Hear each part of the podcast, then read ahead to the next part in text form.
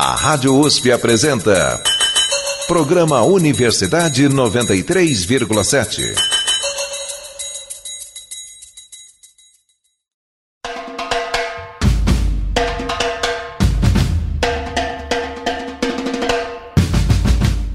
Universidade 93,7 apresenta.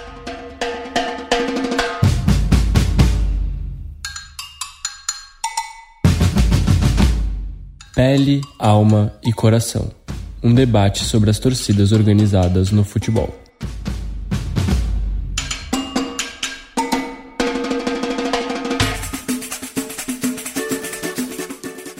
Este é o segundo episódio do nosso debate sobre torcidas organizadas. A primeira parte você ouviu na semana passada. O arquivo do programa já está disponível no nosso site usp.br/radiojornalismo.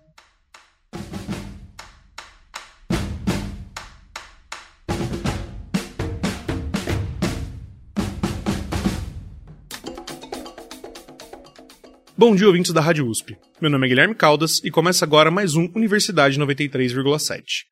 Este é o segundo de três programas sobre as torcidas organizadas brasileiras. Estão conosco o professor Marcelo Fadori Soares, mestre em Ciências da Motricidade pela Unesp e autor do livro Não é só torcida organizada, o que os torcedores organizados têm a dizer sobre a violência no futebol. E a professora Tarciane Cajueiro Santos, doutora em Ciências da Comunicação e autora do livro Dos Espetáculos de Massa às Torcidas Organizadas, Paixão, Rito e Magia no Futebol. No episódio de hoje, falaremos sobre os casos de violência envolvendo torcedores organizados e a rixa entre eles e os chamados torcedores comuns. Em alguns clubes a gente vê um pouco de uma certa rixa entre torcedores chamados os organizados e os chamados torcedores comuns. É, alguns torcedores organizados que não, não, não gostam da maneira de torcer dos torcedores comuns, alguns comuns que não gostam das exigências que fazem os organizados, eu queria saber para você como é que você vê essa, essa rixa, como é se é saudável para a torcida, se é saudável para o futebol e no que, que isso, como é que isso se aplica na prática. Eu penso que são etos diferentes. Então, na minha visão, o torcedor organizado ele busca por uma certa legitimidade como sendo aquele que é o mais fiel. E é importante destacar, por exemplo, a literatura argentina fala que a diferença entre o torcedor comum e o torcedor organizado, vamos chamar assim, é que o organizado ele tem um aguante, ele aguenta ele passa por tudo. Vale tudo para ele. Então são etos diferentes. Agora o torcedor, digamos, comum, ele em algumas fases ele vai tocar mais a vida dele, vai pensar nos aspectos que são mais relacionados à individualidade dele e o clube não é tão mais importante. Mas, por exemplo, a Terceira também fez pesquisa com fonte direta, às vezes os caras falam assim para você: eu já larguei emprego, eu já larguei família, filho, namorada, já larguei tudo para trás para poder estar tá perto do clube. Então, a partir dessas práticas, eles se julgam mais torcedores do que os outros. Só que o torcedor comum ele utiliza o argumento de que eu sou torcedor, eu acompanho tanto ou até mais do que eles, mas eu não prejudico a minha equipe. Então é, é um debate discursivo que existem ali com duas maneiras distintas de se torcer. Uhum. Você acha, professor Terciani? Porque muitas vezes também os alguns clubes têm certos torcedores comuns alegam que certos clubes têm privilégios aos organizados. Como é que você vê essa relação de organizados com torcedores ditos comuns? É, então, eu, eu, sou sócia do Palmeiras, né? e tem torcedor organizado dentro, lá no Palmeiras, né? E eu acho que, não, que eu, não, eu não vejo tanta, tanta é, é, contenda entre os torcedores é, é, comuns e os organizados, né?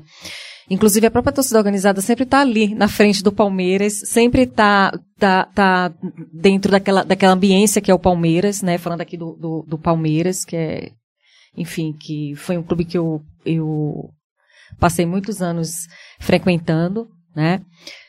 Mas o que eu, o, o que eu vejo, assim, é que a, o torcedor comum é mais individualizado, né? E o, e o torcedor organizado, ele faz parte de um grupo, ele tem uma identidade, né?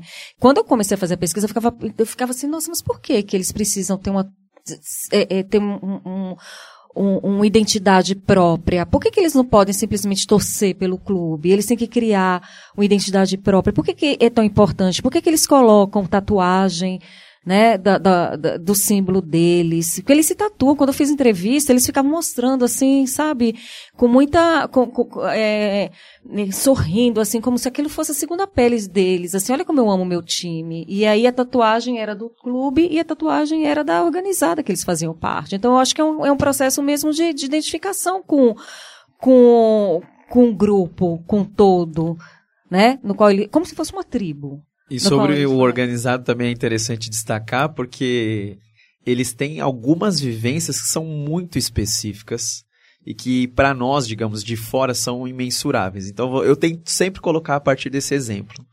Imagina que eu te salvei da morte, porque estava vindo a outra torcida e eu te salvei. O vínculo que é criado entre essas duas pessoas, ele é imenso e imensurável.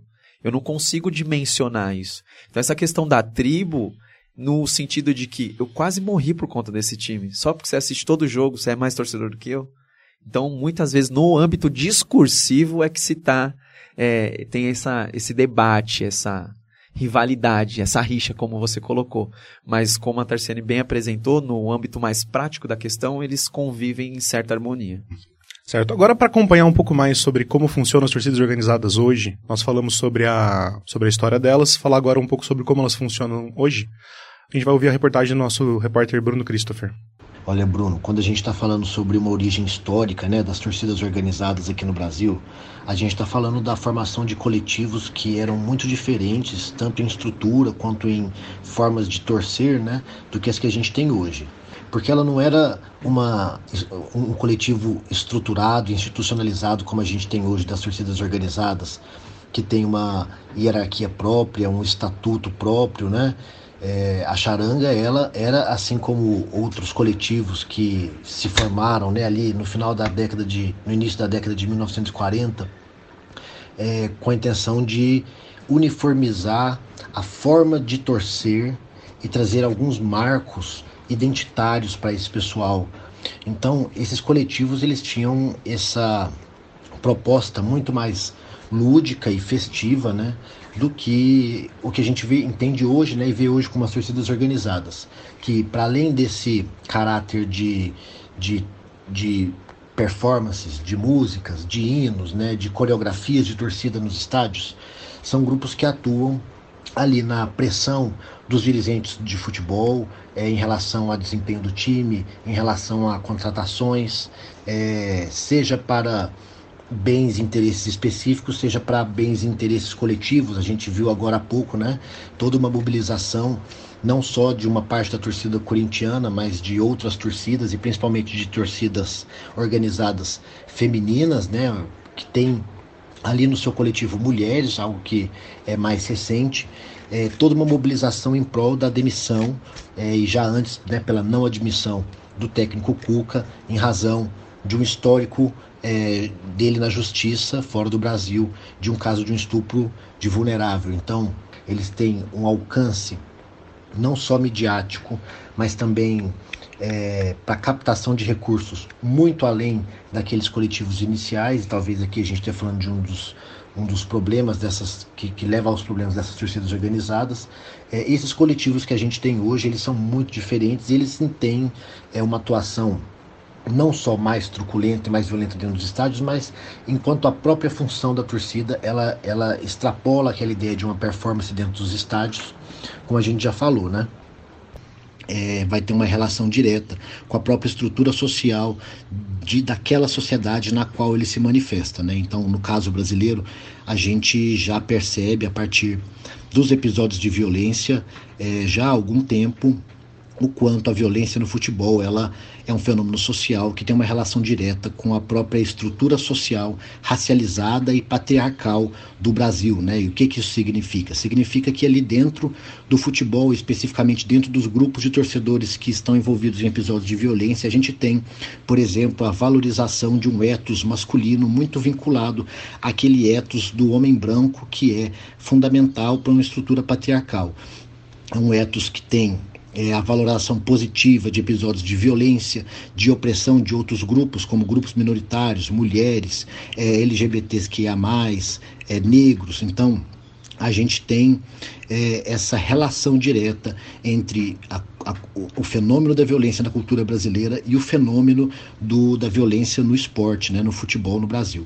E isso está diretamente ligado à construção, ao desenvolvimento de uma cultura da violência dentro do futebol, que tem como seus principais efeitos dentro dos estádios é, esses episódios repetidos é, a cada ano de racismo, seja contra torcedores, contra seguranças dos estádios, seja contra os próprios jogadores, dos próprios times e dos times rivais, mas os episódios reiterados e repetidos de racismo mostram como na violência do futebol a gente tem um reflexo da estrutura racista sobre a qual a sociedade brasileira se desenvolveu durante tanto tempo a gente encontra algumas diferenças regionais na forma como essa, esse fenômeno social vai se desenvolver.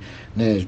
É difícil, é complicado a gente falar sobre qual região, qual torcida organizada é mais violenta ou menos violenta se a gente não agregar aí indicadores, né? Então a gente pode usar é, como indicadores o número de homicídios, o número de lesões corporais, o número de episódios, né? Aí a gente pode incorporar então episódios de racismo, episódios de violência contra a mulher, é, como a gente pode interpretar é, o, o, os indicadores da violência no futebol para é, apontar que uma região é mais violenta que a outra, isso é, isso é bastante difícil e vai depender então da comparação desses indicadores. O que a gente pode destacar é que se por um lado uma pequena parcela das torcidas organizadas tem uma relação é, com o crime organizado, a gente vai ter essa diferença regional na medida em que o crime organizado tem é, diferenças, né? São, são diferentes organizações em cada região. A gente pode estar falando sobre o PCC na região de São Paulo e do Comando Vermelho na região do Rio. A gente sabe historicamente, por exemplo,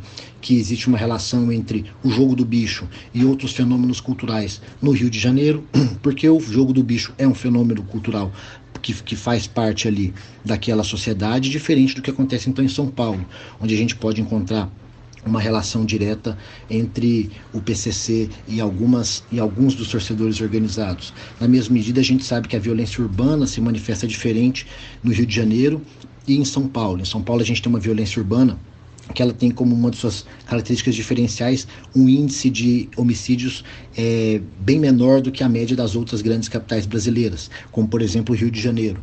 É, na medida em que no Rio de Janeiro a gente tem um índice de letalidade em ações policiais é, maior do que em outros estados. Então, a violência no futebol ela vai, é, de certa forma, trazer elementos dessa diferença da forma como a violência urbana, que é dentro dela, que é a violência do futebol se insere, né, vai se manifestar nas diferentes regiões. Bom, é uma, acho que o maior debate que envolve as torcidas, as torcidas organizadas hoje é a questão da violência.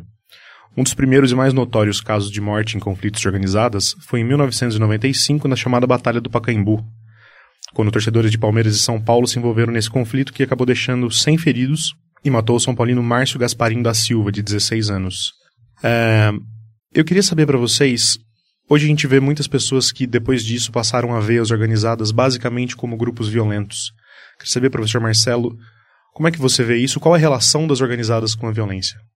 Talvez aqui seja a minha maior contribuição, porque nas minhas pesquisas eu primeiramente perguntaria sobre que tipo de violência nós estamos falando, porque a partir, na minha visão, a partir do momento que nós estabelecemos um sentido único sobre violência, que seria aquele mais relacionado à agressão, à briga, ou o famoso tiro, porrada e bomba, a gente já direciona o fenômeno que é amplo a uma esfera e a gente vai necessariamente cair nessa discussão sobre torcidas organizadas. Só que, nesse fenômeno entre torcidas, briga e outros setores, por exemplo, polícia, mídia, torcedor comum, assim por diante, o torcedor organizado ele pode ser tanto vítima quanto protagonista. No entanto, a minha discussão central é e as outras formas de violência que nós não discutimos? O racismo, a xenofobia, o machismo, tanto que na minha dissertação de mestrado eu pergunto quem é mais violento: o torcedor que bate na esposa em casa, o torcedor que é racista, o torcedor que apoia a corrupção ou o torcedor organizado. Então, na minha concepção, a definição sobre o que é violência é central. Então, eu acredito que a gente tem que pensar em violências e aí sim nós vamos especificamente pensar na violência direta, nas brigas, nós vamos pensar na corrupção, nós vamos pensar no, no, no, racismo, no machismo, nós vamos pensar em sequestro de clubes, que está acontecendo agora por dirigentes, e uma série de outras coisas. Na minha visão, o debate sobre violência ele parte da definição. Definimos. Uhum. Violência é uma coisa ampla, na minha visão.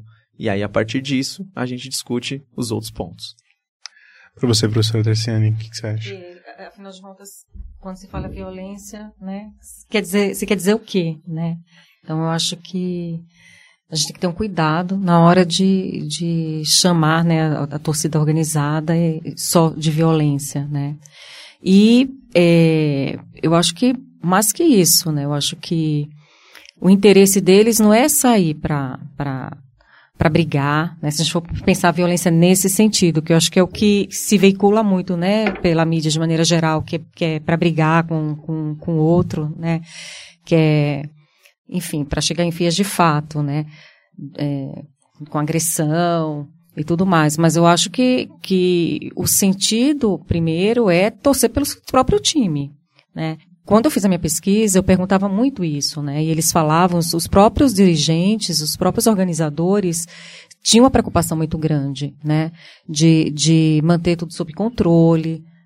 Mas acontece que é, alguns atos, né, às vezes extrapolam um pouco, e aí você vai dizer assim, foi todo mundo que fez isso? Você pode chegar, você três ou quatro ou cinco pessoas, você tem um universo, sei lá, de 300 pessoas 15 comete né, é, é, é, algum, algum ato de violência, alguma agressividade. Aí você vai dizer que a culpa é de, de todo mundo?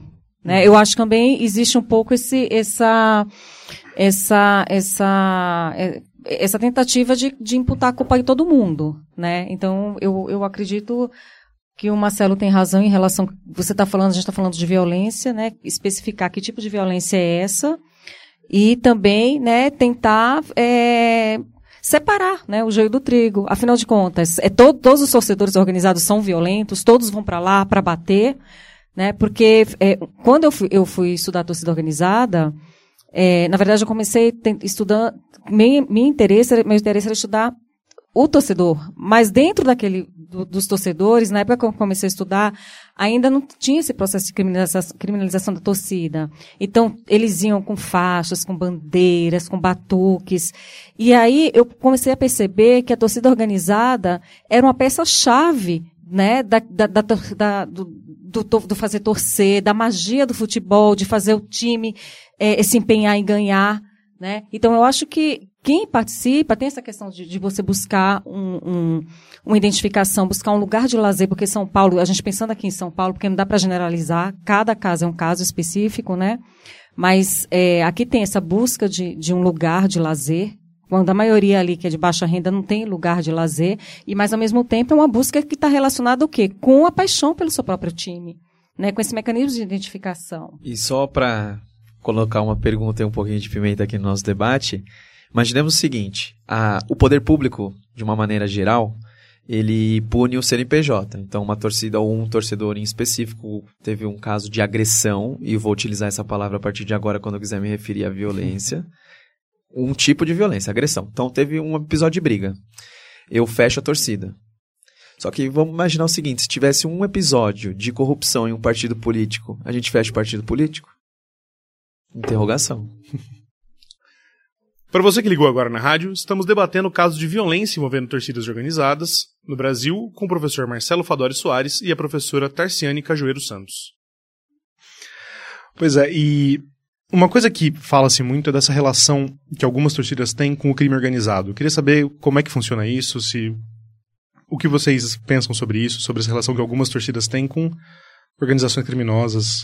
Falando como pesquisador, não existem nas minhas pesquisas indícios de que isso pudesse acontecer do ponto de vista científico. Uhum. Ou seja, nenhum informante meu me declarou ipsis literis isso. No entanto, se eu utilizar os jornais como fonte para pesquisa, aí eu consigo é, falar sobre isso. No entanto, não posso cometer, digamos, essa irresponsabilidade se dentro das minhas pesquisas eu não vivenciei nada disso. Uhum. Porém, se eu utilizar o jornal como fonte, aí eu posso discutir e existe uma hipótese de que existiria é, uma relação forte do crime organizado com as torcidas organizadas, e aí eu vou citar um caso que é o caso do Moacir Bianchi, que ele foi assassinado com a suspeita de que possivelmente existiria um desejo do PCC em dominar a torcida Mancha Verde e ele, como um dos fundadores, se opôs a isso. No entanto, não sou eu que estou dizendo isso, é o jornal. Uhum. E do ponto de vista científico, eu não posso afirmar isso. Não sei o que a Tarciane pensa. Eu concordo. Acho que a gente, a gente, como pesquisador, a gente não tem prova, a gente não tem indício de nada disso. Seria, no mínimo, leviano a gente né, falar alguma coisa a, a respeito. E do mesmo modo que eu cobro uma certa, digamos, responsabilidade do jornalismo, eu não posso cometer o mesmo erro que eu estou criticando. Então é nesse sentido. Mas essa discussão, ela, ela é ampla e cabe salientar também que a gente deveria ter é, uma especificidade regional, como a Tarciane já falou. Acho que tanto a minha pesquisa quanto a dela nós estamos num recorte específico da cidade de São Paulo, é muito localizado. Cabe lembrar que o Brasil é um país multicultural. Então, será, será que esse argumento de que existe o crime organizado nas torcidas, ele cabe no Rio de Janeiro? Será que ele cabe no Amazonas? Porque lá também existem brigas, confrontos, agressões que envolvem esse, é, esse público, vamos chamar assim. É, uma das perguntas que eu queria fazer é justamente isso. Vocês, como pesquisadores, não identificaram isso. Por que, que é isso que chega nos jornais? Eu acredito por conta da natureza da pesquisa. Eu, como pesquisador, eu tenho que utilizar um método científico, então aquilo que esteja publicado anteriormente, que eu consiga comprovar e que seja reproduzível, vamos chamar assim. No entanto, em porta de estádio, em sede, você escuta diversas coisas, mas eu, como pesquisador, não posso levar isso a sério. Uhum. Então, acredito que é nesse sentido. E vai muito também do, do, Quando a gente vai fazer uma pesquisa, a gente, a gente parte de um problema, né? E, e o meu problema não, não, não era entender se existia narcotráfico, se existia PCC, o que, que existia. Meu problema era entender é, como é que se dava esse processo de, de organização dentro das próprias torcidas, como é que elas se formam, como é que elas se mantêm, como é que elas estabelecem relações sociais, vínculos e relação que elas têm com a cidade. Né? Então a gente vai muito em função, a pesquisa a gente é muito li, em, ligada né, ao problema de pesquisa que a gente tem, a pergunta inicial que a gente faz. Senão a gente, a gente vai, a gente não termina a pesquisa, né? A gente tem um prazo para terminar a nossa pesquisa. Certo. Essas brigas de torcida, muita gente associa uma espécie de escalada dessas brigas com o início dos anos 90 aqui em São Paulo, com a morte do Cléo, que era, que era diretor da Mancha Verde. Eu quero saber como é que foi essa escalada, se vocês veem essa escalada também, como é que vocês veem esse fenômeno, professor Marcelo? Na minha pesquisa do doutorado, eu utilizei, consultei 51 anos de jornal e vamos ver tudo aquilo que o jornal falou sobre torcidas organizadas. E aí, como conclusão, uma das conclusões que eu tive é que nesse período entre 88 e 92 existe uma escalada do discurso sobre um acirramento dos confrontos dentro das torcidas, ou seja, é a partir daí que começa a criminalização dos torcedores organizados. Esse é um caso que ele ganhou muita notoriedade, porque inclusive o Cleo, ele era tido entre os torcedores como bom de briga. Então, digamos, nós fomos lá e matamos o bom de briga da outra torcida, isso com base no modelo que as torcidas organizadas se estabelecem, que é o modelo do o mais forte, o melhor, o que mata mais é o, digamos, o mais valorado, que na literatura científica a gente chama de masculinidade violenta, aí sim você tem um, um, prestígio, um status nesse, nesse sentido. Mas na minha pesquisa do doutorado eu efetivamente vejo que a partir de 92 o episódio do Cleo ele é um marco sim, e a partir de 92 que tem uma morte por bomba no Estádio do Nacional, também é um caso, ele não é tão repercutido quanto o do Cleo, mas a partir daí o discurso sobre torcidas organizadas ele se transforma. Então a gente sai lá, da, por exemplo, da pesquisa da Tarciane, que era a festa, o torcedor ele é o organizador da festa, o torcedor organizado. E ele passa a ser um elemento perigoso, escuso, duvidoso e que o clube deve tentar afastar. Essa é a minha visão sobre essa escalada em relação ao discurso sobre os torcedores organizados. Para você que ligou agora na rádio, estamos debatendo casos de violência envolvendo torcidas organizadas no Brasil com o professor Marcelo Fadori Soares e a professora Tarciane Cajueiro Santos. Você, professor Tarciane, vê essa escalada dos anos 90 para cá? Vê alguma mudança na, na, maneira como as torcidas agem? Eu, eu concordo muito com o que o Marcelo falou. Eu acho que, eu, eu acho que, que existe né, um,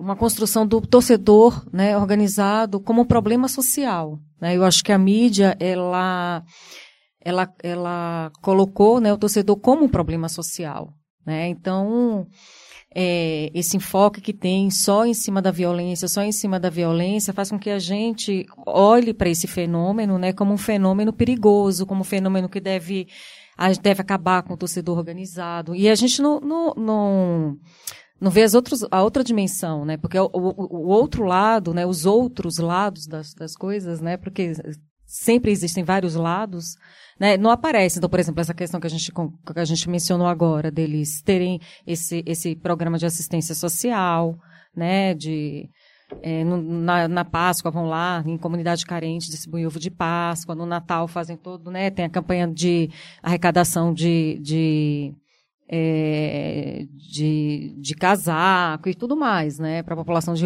Eles têm esse lado, eles também têm um lado que eu acho que é um lado que é, que é, é um lado, digamos assim, é, per, que perturba, né, o, que é de ficar pressionando os próprios clubes, né. Então, se mencionou, é, enfim, eles, eles pressionam, a Mancha Verde pressiona o, o Palmeiras, né, a, a, a Gaviões pressiona o Corinthians e todos eles vão lá e, e, e, e, pressionam. Esses clubes querem fazer o direito deles como torcedores também prevalecer, né? Então eu acho que, que são várias dimensões que são postas de lado e a mídia fica só apontando sempre a mesma coisa, que é a violência. Então a gente escuta tanto a mesma coisa o tempo inteiro, né, na mesma tecla, que a gente só escuta a mesma música. Então essa música que fica gravada na cabeça da gente. Não, é só para complementar que a Tarciane falou uma coisa que eu achei interessantíssima, que na minha pesquisa do doutorado também apareceu no sentido de que o discurso da mídia ele vai tratar e na própria no embrião do torcida organizada tá de um lado fiscalizar o clube e do outro lado promover a festa. Então existem rachas dentro das próprias torcidas sobre o que, que nós vamos fazer neste exato momento. Será que a gente vai festejar mais e deixar tanto a cobrança, a fiscalização e a pressão de lado? Ou não, agora é o momento da gente botar pressão, porque esses caras não estão correndo, não estão jogando, e nós estamos dando a nossa vida aqui. Então perceba que na, na própria identidade do que é ser torcedor organizado, existe essa dúvida. É uma conduta que você não sabe muito bem para onde você vai. Ou é 8 ou 80, ou você fica no meio do caminho. Então é importantíssimo dizer isso.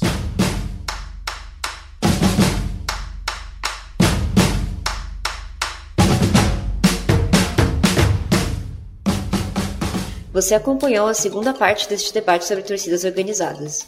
O próximo episódio você ouve na semana que vem, quando nossos convidados discutirão possíveis soluções para problemas relacionados à violência nas torcidas.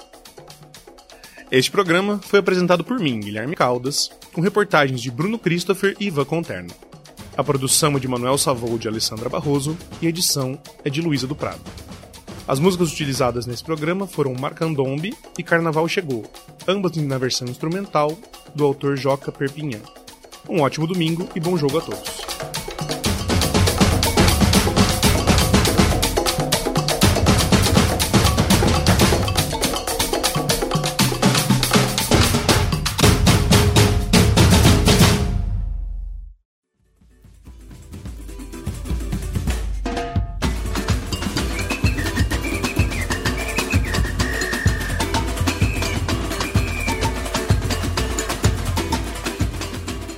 Universidade 93,7 apresentou.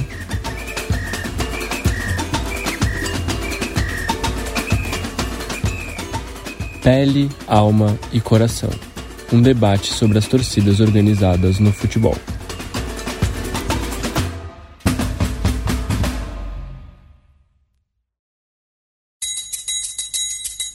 A Rádio USP apresentou. Programa Universidade 93,7.